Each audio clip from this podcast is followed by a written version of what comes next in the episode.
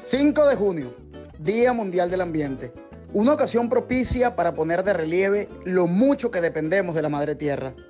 Eventos recientes, como los incendios forestales en Brasil, California y Australia, la invasión de langostas en el Cuerno de África y ahora la pandemia del COVID-19, demuestran la relación entre los humanos y las redes de la vida en las que vivimos.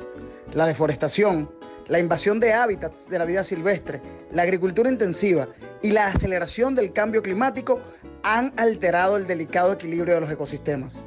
Si continuamos en este camino, la pérdida de biodiversidad tendrá graves consecuencias para la humanidad, incluido el colapso de los sistemas alimentarios y de salud.